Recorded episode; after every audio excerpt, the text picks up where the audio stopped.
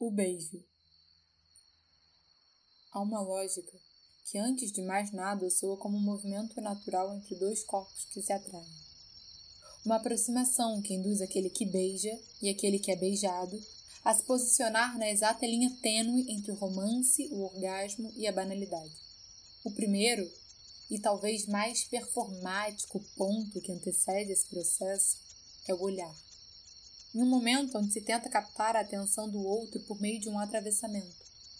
É daí que dois conhecidos se puxam por meio de algum tipo de coragem que se dá pelo fundo da íris. Eu sempre fui péssima nesse quesito. Talvez por uma falta de tato, de noção de espaço ou de timing mesmo. Demora-se em média 3 segundos para identificar se um outro é atraente, 4 minutos para uma aproximação íntima e alguns longos segundos para que se estabeleça uma atração mútua. Tudo por conta dos olhares. Depois de estabelecida essa conexão, os casais tentam compreender qual é o momento mais ideal para o beijo, até que alguém mergulhe enquanto o outro permita ser mergulhado. Disso, a questão passa a ser ritmo e de que maneira ambos estão seguindo a mesma melodia. Frequentemente a palavra sintonia é acionada aqui. Forte tensão do corpo, dos órgãos, do espírito, acordes de sons. Há uma necessidade harmônica de combinar notas, sustenidos, intervalos e respirações de forma uníssona. Então, eu tento entender onde esse movimento constante vai parar. Depois do primeiro, onde será que vai ser o último? E durante esse movimento, alguma coisa vai se desencadear? Alguma mão em um lugar que ela não tenha passado?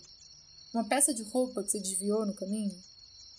E essas, felizmente, são perguntas sem resposta.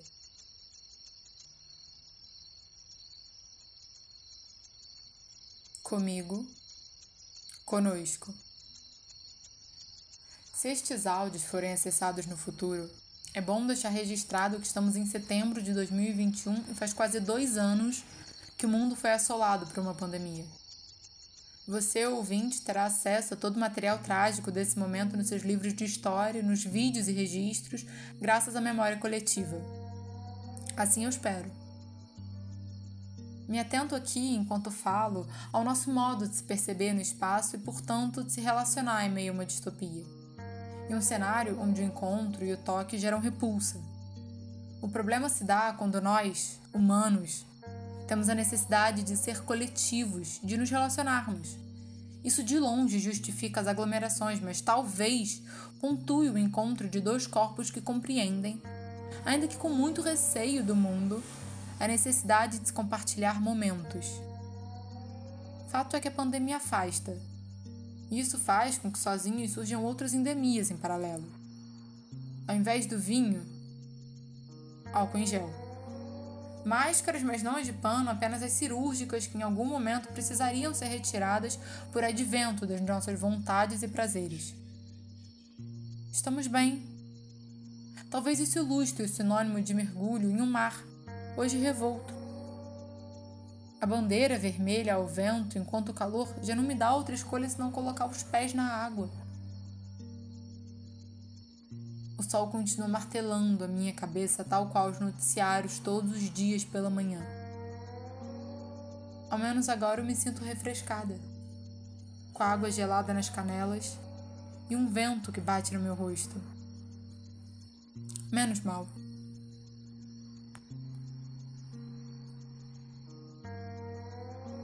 Quando não há nada a dizer. O silêncio é um tipo de matéria abstrata que eu não consigo descrever precisamente. É algo que obrigatoriamente precede alguma coisa. Um grito, um choro, um susto, ou algum tipo de aproximação repentina.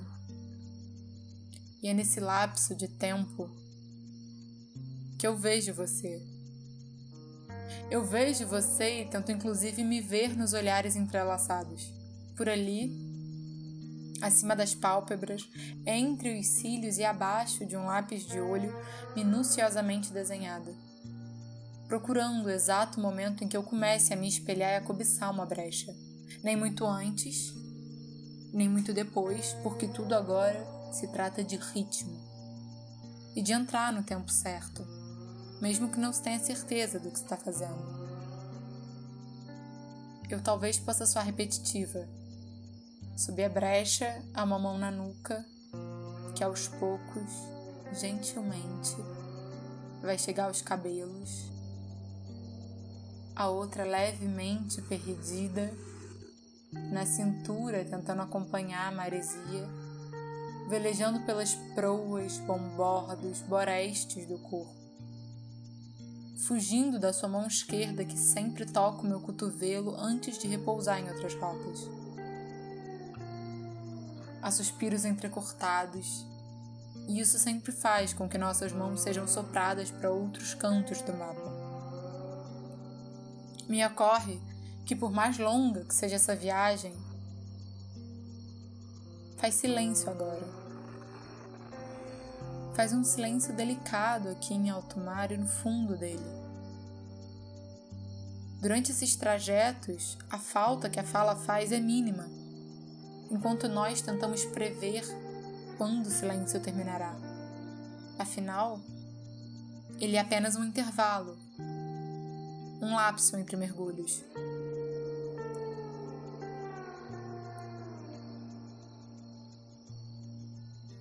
Como sobreviver ao maremoto? Tempo é uma unidade, uma medição, uma combustão de momentos, um fôlego, suspiro, um lampejo, algo inventado pelos homens, uma definição, um controle um recorte de 60 voltas que um dia não existiram.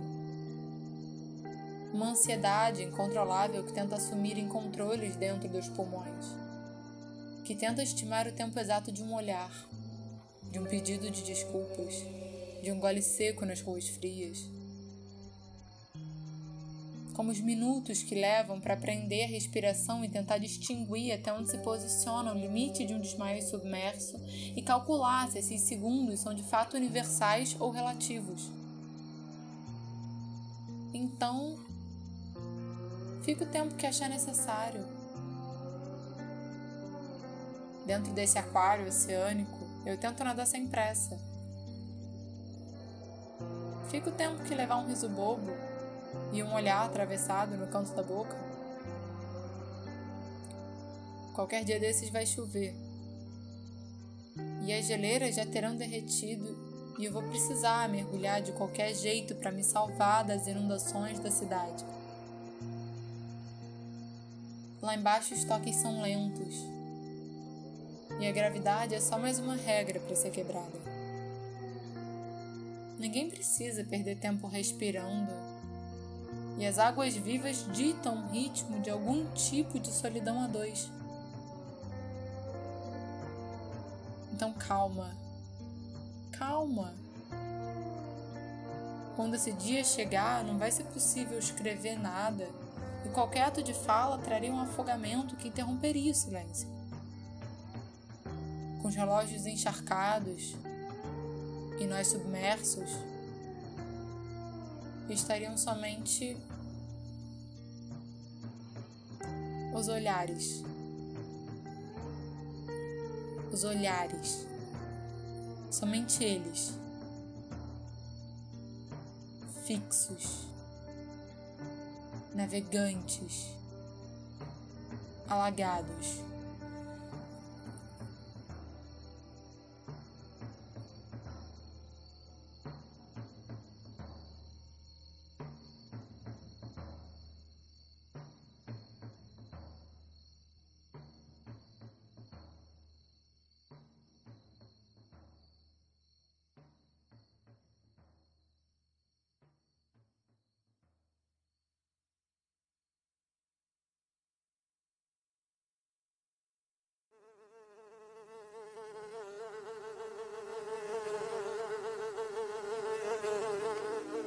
Esse foi o terceiro episódio de Entre Olhares Sussurros de uma Esquina Submersa. Textos escritos por Rodrigo Coutinho, gravados para o podcast Ruídos no Buraco que é a Minha Cabeça. A voz é de Duda Capotorto. Fique agora com o quarto episódio.